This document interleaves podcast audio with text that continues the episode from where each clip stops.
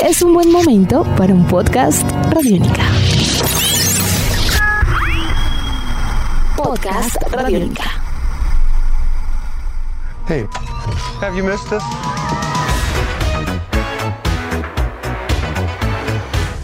Amigos de Radiónica, sean bienvenidos a una nueva entrega de En Descarga Radiónica, el podcast, este espacio en el www.radionica.rocks, donde eh, cada 15 días nos encontramos con todos ustedes para hablar acerca de mundos maravillosos entre cine, televisión, cómics, videojuegos y mucho más. Le enviamos un saludo muy especial a Diego Bolaños, arroba Diego Maoe, mi nombre es Iván Zamudio, arroba Iván Zamudio 9 en Twitter, arroba piloto.espacial.3000 en Instagram. Y el día de hoy, como ustedes lo vieron, vamos a dedicar este podcast exclusivamente a hablar sobre cazafantasmas Afterlife, sobre Cazafantasmas El Legado o Ghostbusters Afterlife, como se conoce en inglés. Esta película pues que después de un año de espera, ya que estaba presupuestada para ser estrenada en agosto de 2020, pues llega oficialmente a las salas de cine con muy buenos resultados. Y mm, si ustedes están leyendo y están escuchando este podcast, vamos con full spoilers, con todos los spoilers del caso para esta oportunidad, la reseña sin spoilers, si se quieren enterar obviamente de qué trata la película sin spoilers, pueden visitar ya mismo www.radionica.rocks, pero si usted ya vio la película, pues quédese en este espacio pues para obviamente eh, discutir con nosotros acerca de todos estos temas.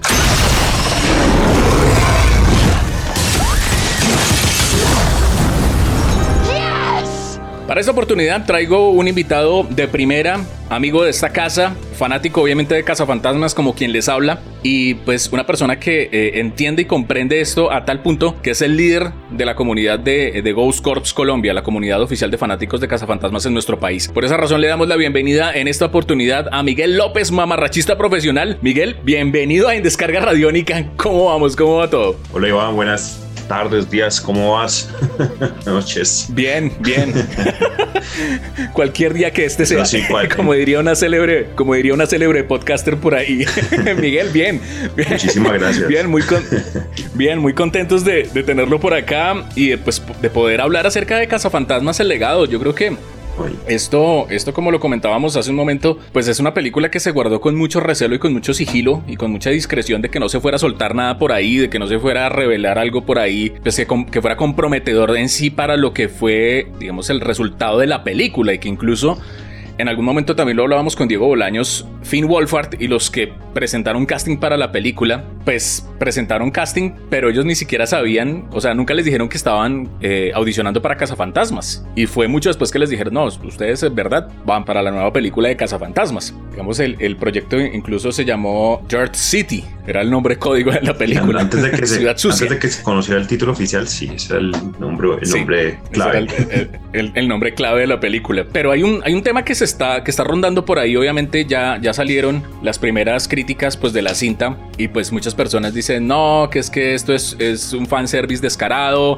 que eh, la película es muy para fanáticos hardcore de cazafantasmas, eh, que volvieron a repetir la misma fórmula que están haciendo muchas películas como con, ocurrió con El despertar de la fuerza, que mm, eh, se le debería dar una segunda oportunidad a la película de 2016, eh, en fin, bueno, un montón de cosas de ahí que obviamente que entran ahí en juego, pero Miguel, hablemos seriamente. ¿Usted qué opina del fanservice? ¿Hubo o no hubo fanservice en esta película de Cazafantasmas? Eh, pues bueno, primero uno ya está que se habla, ¿no? Después de tanto tiempo uno ya pues, estuvo guardando casi un año el tema, o sea, porque esa película iba a ser lanzada el año pasado por temas pandémicos, no se pudo. Y, y, bueno, tuvieron guardada toda la información por mucho tiempo y claro, obviamente tienen que guardarla con mucho recelo porque realmente no querían que se filtrara nada. Obviamente hay fanservice, tiene que haber fanservice porque sin ese, sin ese elemento, pues la película no sería lo mismo, ¿no? O sea, y si no lo hubiera, lo iban a criticar igual.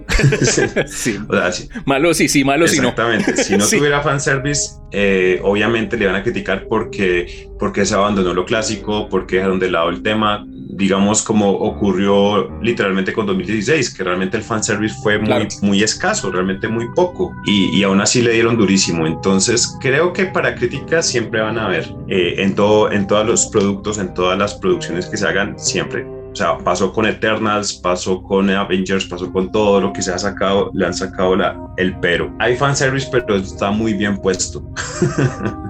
sí, sí, sí, eso es así. Mire, hay, hay una cosa que yo siempre he dicho y es que hay fanservice de dos tipos. El que es hecho sin pensar, como a lo que sea, a lo que caiga. la Liga de la Justicia. pero, pero, pero porque pues es fanservice, digamos que es el, el, el fanservice pensado obviamente como para el, el, fanático berrinchoso que, oiga, pero ¿por qué no apareció Superman así o por qué no tal cosa? Pero yo creo que cuando el fanservice se hace realmente justificado con unas buenas bases argumentales, no poniéndolo porque sí. Ajá, exacto. O sea, no, no poniendo a la, a la, Mujer Maravilla porque aparezca porque sí, sino sí. que apare en verdad aparecen cosas en escena en la película de Cazafantasmas que tienen una cohesión y una lógica, obviamente, con la película del 84, pues realmente es, eh, es brillante. Yo creo que es gratificante. Entonces, si el fanservice es justificado, yo creo que ni siquiera es fanservice. Yo creo que es, un buen, es una buena no, película. Es una ¿no? continuación, o sea, realmente es una continuación. Sí. De lo que se venía haciendo en el 84 y 89. Sí. Sí, sí, sí. O sea, es, eh, es así de sencillo. Bueno, el argumento. ¿Usted qué opina del argumento? O sea, digámoslo ya de, de qué trata esto. Esto, esto es una película que trata acerca de que eh, luego de. A, aquí hay que decir una cosa: Cazafantasmas 2 la omiten, ¿no? O sea, Cazafantasmas Mira 2 que no del todo. realmente la, la, omiten. Yo siento que la omitieron completamente. Sí. ¿Por qué no la omitieron? Eh, hay una pequeña. Bueno, realmente el, el, el, la tienda de libros de, de Rey, eh, esa apareció en Cazafantasmas 2. Sí. Entonces yo creo que hay un pequeño guiño a Cazafantasmas 2 ahí. Además, hay dos escenas post créditos. Hay que tenerlo en cuenta. Hay que tenerlo sí, bien en cuenta. Sea, no se vayan a parar de la silla sin irse. Eh, o sea, ahí, se, sin quedarse ahí a ver la película. Exactamente. Pues, y la sea, segunda. Las dos escenas porque son sí, importantes. exactamente. Son muy importantes. La primera, pues, porque tenemos la aparición de, de Dana, ¿no? Y la segunda, porque eh, creo que Winston ah, se reivindica, ¿no? el, el, personaje como que se reivindica ahí. Y, sí. y, creo que esa segunda escena post tiene mucho que ver con Cazafantasmas 2, porque deja la puerta abierta a otra cosa. Sí, no sabemos Algo si más. es Vigo, no sabemos si es otra vez Gouser, no sabemos qué pasa, pero deja la puerta abierta a otra posibilidad. Entonces yo creo que hay una, una pequeña conexión, tal vez no sea mucha, porque lo omiten prácticamente, pero creo que hay unos pequeños guiños a Cazafantasmas 2.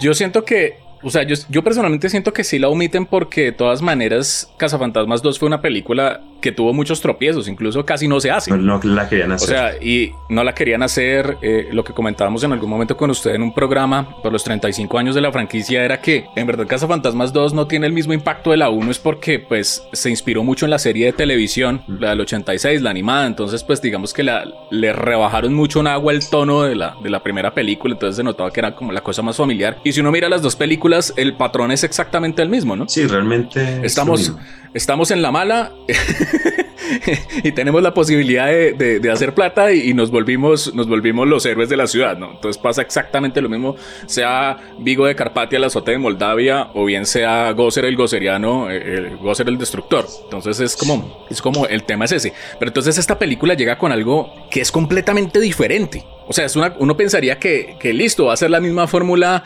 encontramos la manera de, de salir de la olla, pero vamos a conseguir las cosas eh, de esta manera, así nos tilden de locos. ¿no? Que eso es un patrón incluso que se ha repetido en cientos de películas. Uno mira Pixels y es lo mismo. Uno mira esa película que es con, con, con Adam Sandler, no, con eh, Ben Stiller, que es de unos, de, unos, de unos cazadores de extraterrestres en un barrio. O sea, es un patrón, digamos, es una fórmula que Cazafantasmas se la inventó. Sí, es, una, es, como, Pero, es como Star Wars, ¿no? O sea, cuando Star Wars sacó su línea sí. narrativa, Cazafantasmas sacó su propio recurso y lo han usado bastante, realmente.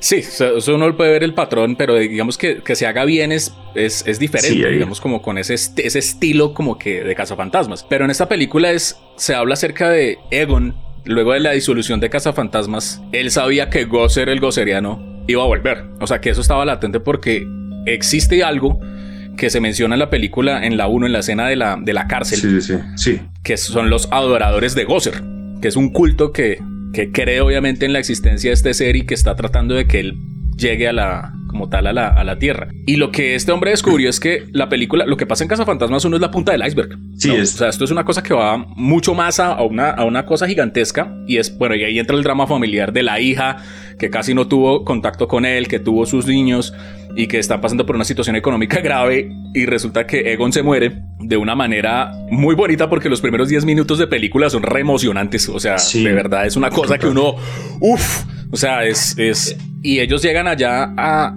sobre todo la niña, la, la nieta de Egon. Llegan a Somerville. Ella, ella, se llegan a, Somerville a descubrir qué, qué es lo que va a pasar. O sea, quién era mi abuelo y se descubren que era uno de estos legendarios cazafantasmas. Sí. Y que, pues obviamente que Gosser está tratando de salirse de ahí y Egon lo que hizo fue eh, omitir a su familia, omitir a todo el mundo, omitir su vida, simplemente por defender a la Tierra. Y es una cosa que es, o sea, eso, eso amplifica el mito de cazafantasmas. No, total. A un nivel que uno dice, que uno dice esto, esto es increíble. Total, yo creo que yo creo que esa es una película que es una, un homenaje completo a, a Harry Ramis y a, y a Egon, ¿no? Sí.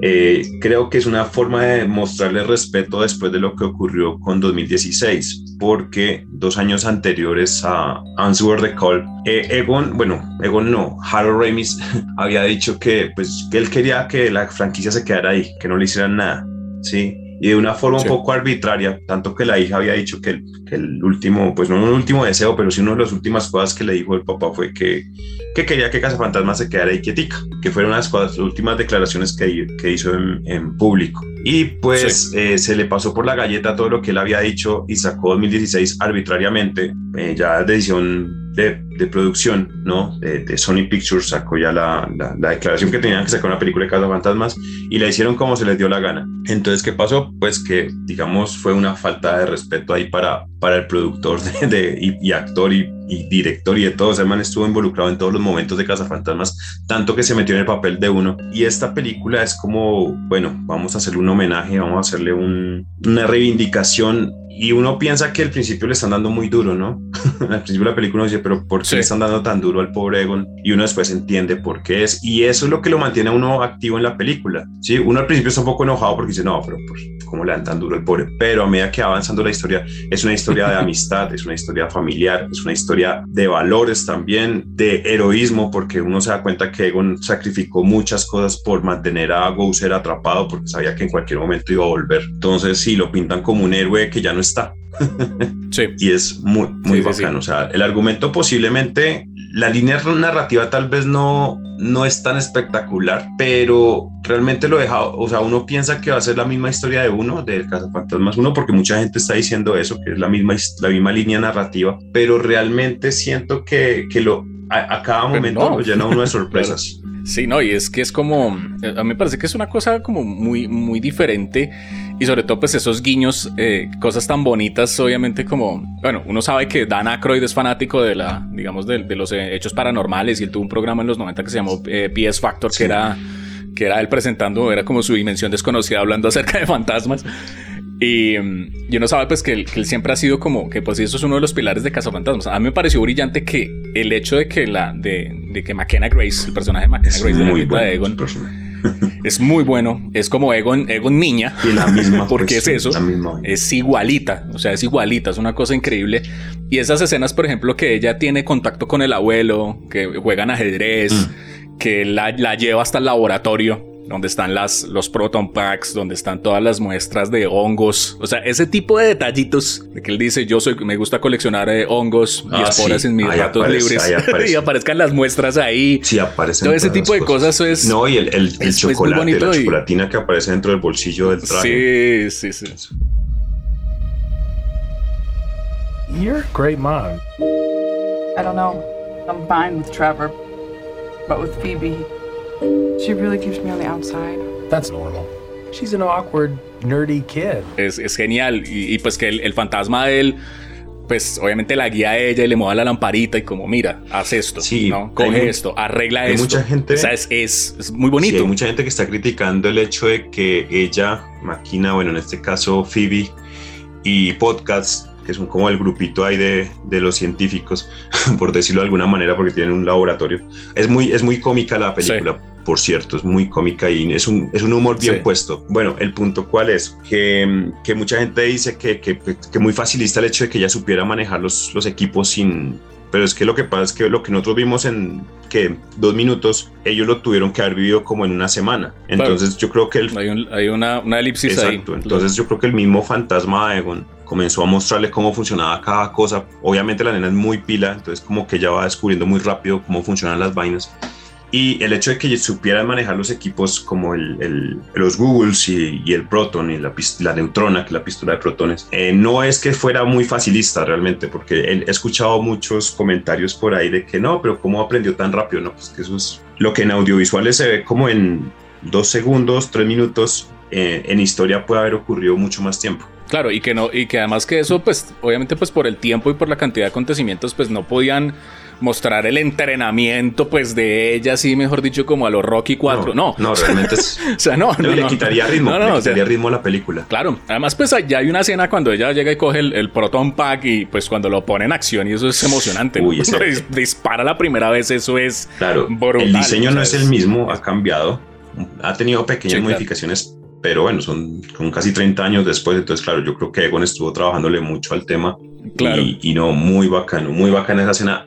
Te tiene, te tiene activa, la película siempre te tiene activo en, en la, en la historia. en todo lo que está pasando, que todos los detalles cuentan y yo creo que el tono, el tono de la película es muy cercano al de la original, ¿no? Es ese humor que es inteligente, que es de cosas sutiles pero que te hacen reír y no y pues no ese es el chiste, eh, porque el tono de la película del 2016 es muy diferente, es más la comedia de que si piso una banana me caigo y todo se Sí, ríe, o es sea, más es la otra cosa. pleno. Sí, exactamente. Este es muy bien. Sí. Y de hecho, el hecho de que se haga en un pueblo por allá abandonado, allá en los en la periferia de- del, del mundo, también mantiene viva esa, esa atmósfera ochentera. Sí, claro. Sí, entonces eso Sí, me claro. parece a mí también muy bueno. Los carros que aparecen todos son de la época. No, no, no, todo. O sea, el protagonismo, perdón, que le dieron a Lecto uno me pareció genial porque es un carro que yo amo con toda el alma. Y, y verlo en acción de esa manera fue, fue de verdad un... Me llegó.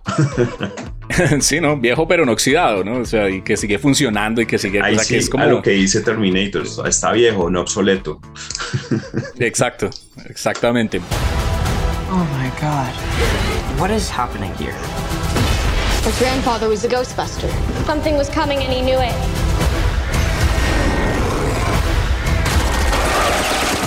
I think we opened the gates of hell. Hay una cosa que es muy importante y es, eh, eh, obviamente, pues los personajes, ¿no? Los personajes nuevos de la, de la Sí, película, obviamente. iba, sí.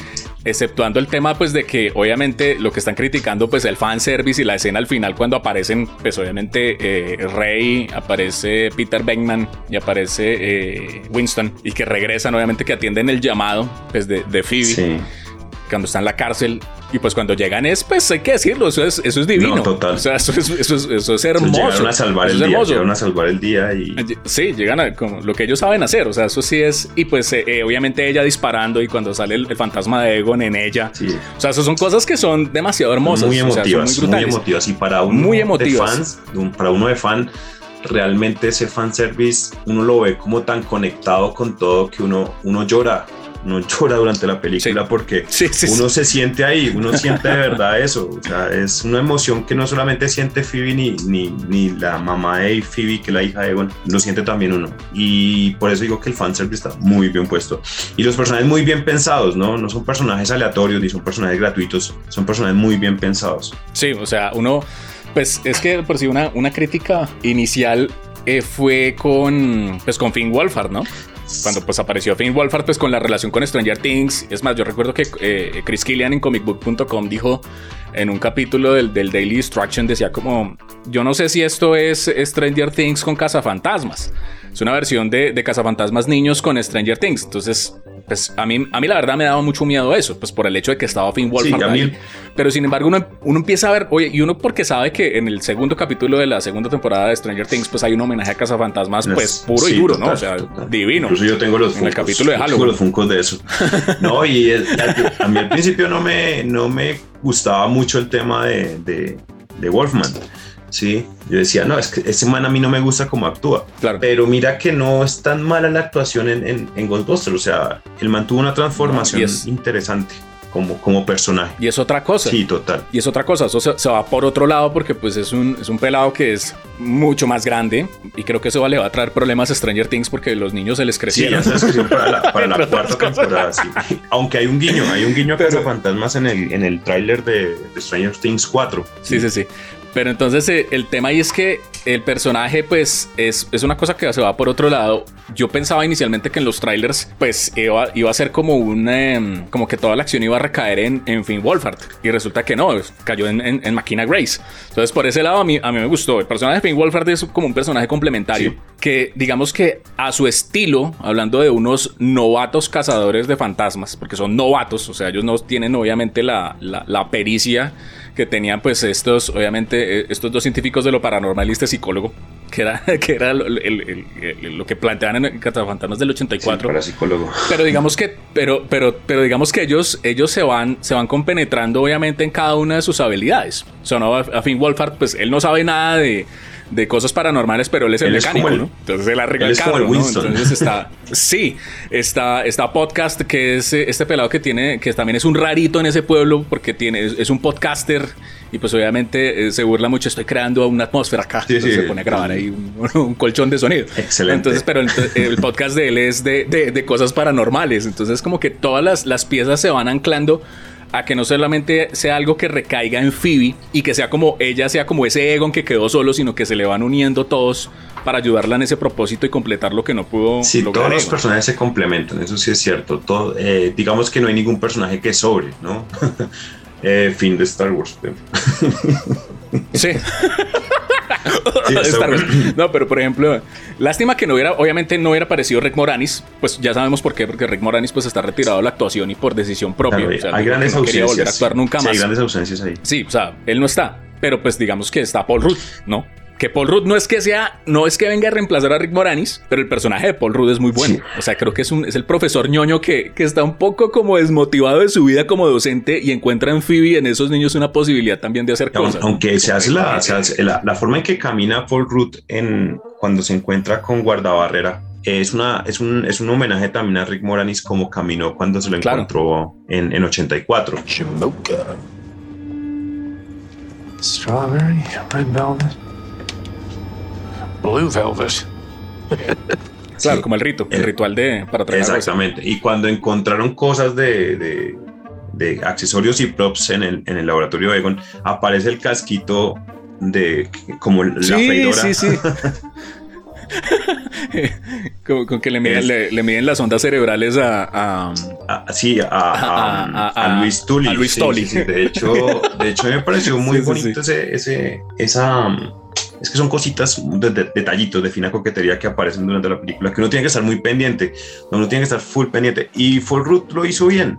Realmente el personaje de Gary es un personaje muy a propósito, o sea, muy inclusive, funciona muy bien en la historia y no, o sea, y, el hecho de la mamá, la mamá de, los chicos también es un buen personaje, o sea, es, es el que le da como el toque sentimental a la historia. Claro, el drama. El drama, el drama familiar. El, que le mete el, conflicto familiar que hay detrás. No, y cuando las cosas se empiezan a revelar en la película, pues que él nunca la olvidó y todo eso. Y, no, es que, es que verdad, la, escena del final cuando logran detener a Gozer otra vez, eso es hermoso. O sea, es demasiado. Lo único que, es demasiado lo único que yo siento es que esa escena donde aparecen las fotos de ella y toda la cosa le faltó el, el, el mensaje hazlo por ella, como, como claro, como la, el, el de Homero, ¿no? claro. Sí, porque fue una vaina muy similar, o sea, un montón de fotos de ella, pero bueno, eso fue como la observación que yo hice en ese momento. Y no, eso es una escena de los Simpsons pero, o sea, los Simpsons lo volvieron a hacer, pero, pero realmente, realmente es muy bonito ver cómo de verdad Egon se sacrificó tanto, es que el man sacrificó sus amigos, su vida, su familia, su profesión, todo lo sacrificó por, por salvar al mundo, entonces uno dice, no, este man es tremendo. Es tremendo. Oiga, eh, Gosser, Gosser, hubo, hubo críticas incluso de cercanos que dijeron pues que no les había gustado Gosser, que les parecía que eh, el Gosser digamos que la versión de Gosser para esta película, pues que era bien, era diferente, entre comillas, pues Tenía es que, obvio, ser diferente, claro. Además, pero pues es que hay que recordar, yo ahí sí voy a apelar a una cosa que la simpleza de un argumento, ¿no? Y es que Gosser puede ser lo que Eso iba a decir, eso iba yo a decir. ¿No? Eh, Gosser puede ser cualquier claro, cosa. puede ser hombre, mujer. Claro. Sí, no, dice muy, muy, muy, ¿cómo es que dice la chica? Lucky dice muy de abierto de mente para su época o algo así. Sí, sí, sí. Pero a mí me pareció bien. O sea, a mí no me molestó que, que de todas maneras, si era una continuación y que hubieran vuelto a mostrar el ritual, ¿no? Con, lo- con los perros, con eh, amo y señor y con guardabarrera. Creo que pues eh, a mí no me pareció malo eh, la transformación de Paul Rudd y de, la, y de la mamá de los niños ahí en los perros. A mí me pareció genial de nuevo pues recordar a Ana Barrett con el traje ese de luces y todo eso. sí. Es, es, es, es genial. O sea, a mí me, me gustó que hubiera sido Gosser. O sea, el villano que hubiera sido Gosser, claro. pues no, no es, era, es porque es el, el villano. O sea, es una cosa que es. O sea, es, es, es, es el villano de los Sí, villanos. no, es el- Sí, es o sea, el Cazafantasmas, Vigo, de Carpatia. Vigo de Carpatia, pues es malo, pero pues no es Gosser, ¿sí? Entonces a mí me parecía. Y un villano nuevo, pues era. era lo, lo habían intentado en 2016 y como que no, no. No. caló tan bien. No, yo creo que después de 2016, con toda la crítica que tuvo y con todo lo que pasó, esto es un, eso es como, como un alivio. Sí. Es un alivio y, y, pues yo no, no estoy en contra de nada. Realmente siento que Gouser estuvo muy bien puesto. La forma en que mostraron a Gouser fue muy, muy chévere. O sea, ver cómo sin ninguno de los dos, sin guardabarrera o el amo y señor, si faltaba alguno, cómo se, cómo se debilitaba. O sea, uno le encontraba el punto Claro. débil a, a Gouser. En la primera tal vez uno lo ve muy, muy omnipotente y muy poderoso, pero en esta sí se vio la debilidad y se vio que de verdad le afectó tantos años encerrado. Claro, no, y, y además que pues eh, eh, el método viejo no siempre va a funcionar, ¿no? Cuando cruzan las ráfagas de nuevo, pues no Ya funciona. ya, tuvo tiempo para... ya sabe qué es lo que ya sabe qué es lo que puede suceder. Sí, A mí me pareció brillante el tema de que hubieran mencionado obviamente a los adoradores de Gosser. O sea, que Somerville fuera un pueblo obviamente de adoradores de Gosser. que O sea, todo en fue las calles se vieran cosas de todo Gosser. fue diseñado claro. por, por Ivo Chandor, ¿no? Sí, Ivo y que Ivo Shandor aparezca ahí vivo. No, y una vaina, O sea, una y que vaina cuenten. No, genial. es que Ivo Chandor iba a ser el villano de la primera. ¿sí? De- decidieron que no porque pues el, el actor que lo iba a interpretar cobraba demasiado por ese por esa escena entonces dijeron no lo vamos a sacar la escena pero eh, iba a ser iba a ser el man y ahorita pues verlo verlo ahí como tan tan vivo no porque está está sí, porque está vivo. está vivo realmente es man ese es yo no sé qué ritual habrá hecho para mantenerse eh, vigente Inmortal.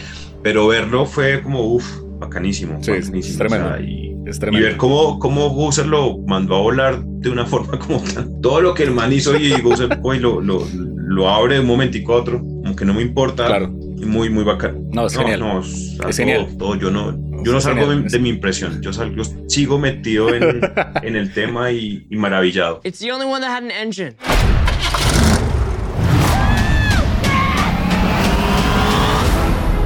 Maravillado. No, el, hay- y otra cosa que a mí me pareció genial es que en últimas el tema de cómo conectan todo, o sea, cómo amplifican, o sea, yo tengo una, yo, yo digo una cosa y, y obviamente guardando las proporciones y es que esta película de Cazafantasmas es como Star Wars Rogue One en la medida en que ampli- amplifica el mito. Y lo digo porque, porque hay una escena en donde aparece eh, Finn Wolfhard con la chica que atende el- la, la Sí, novia Celeste O'Connor. la que va a ser la novia, sí, y, y dicen como, eh, están hablando todos, ¿no? Están diciendo, lo que pasa es que Ivo Shandor sacó el selenio de esta montaña, de esta mina, para hacer las bases Del del edificio. en Manhattan donde pasa la película del 84. O sea, como que todas las cosas conectan, o sea, se sentaron de verdad a pensar cómo era la cosa y a conectar obviamente todos esos hilos. Y eso va precisamente a que hay un trabajo de producción y dirección muy serio y muy fuerte. Y en este caso, pues que, Claro. que, que esté eh, el hijo del director, pues en este caso Jason Reitman, y, y que tenga a su papá como productor, que fue el director de la película, pues obviamente hace la cosa, yo creo que mucho más emotiva. Es más, yo pensaba, cuando estaba escribiendo la reseña de la página, yo decía, pues es que el, el- eh, curiosamente, pues uno ve que los títulos de las películas a veces los, ha- los hacen eh, para versión latinoamericana, a veces distan un poco como de la, Sí, como de lo que es en original, Sí, ¿no? como- Pero si uno mira, obviamente, Cazafantasmas, el legado, pues el legado no solamente aplica para, para Egon y para Phoebe, sino aplica para Ivan Reitman y para Jason Reitman, Claro. porque le está entregando obviamente el cetro al hijo. es. Entonces es también, ahí, ahí también hay legado. Y es una cosa muy bonita porque el- el- hay que recordar, él, él aparece en la película del 84 al final. Es un- como sí. de los niños que celebran la Exacto, victoria. exacto. Entonces él sabía, él, él sabía de entrada que, que, es, que era, desde niño sabe que es cazafantasmas, que fue lo que hizo su Claro, papá. no, él estuvo participando en la, en la Casa Fantasmas 2 incluso como personaje. Eh, obviamente no fue un personaje muy relevante, pero estuvo involucrado. Él estuvo detrás de todas las grabaciones, estuvo detrás de todo el proceso. Tanto él como la hija hija de, de Ivan Rayman, ¿no? Y obviamente es una, un relevo generacional ahí, no solamente para él, porque yo creo que para, para Jason Reitman fue mucho más estresante hacerla que para Ivan. Ivan se la disfrutaría mucho, realmente.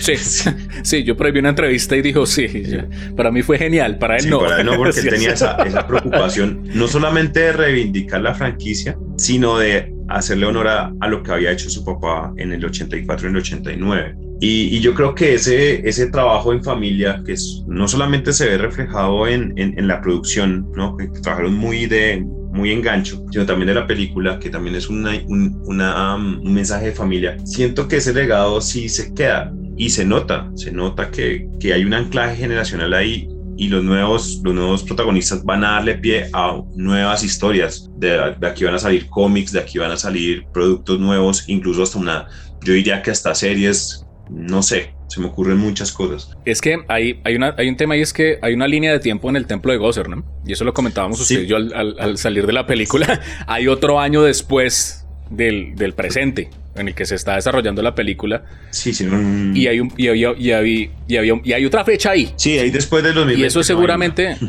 hay una fecha ahí después. Y eso, yo pensaría que eso tiene conexión con una serie de televisión que han dicho que, que, que, está en planes de hacerse que es 50 años en el futuro, que es por allá en el futuro con otros cazafantasmas, con otras cosas.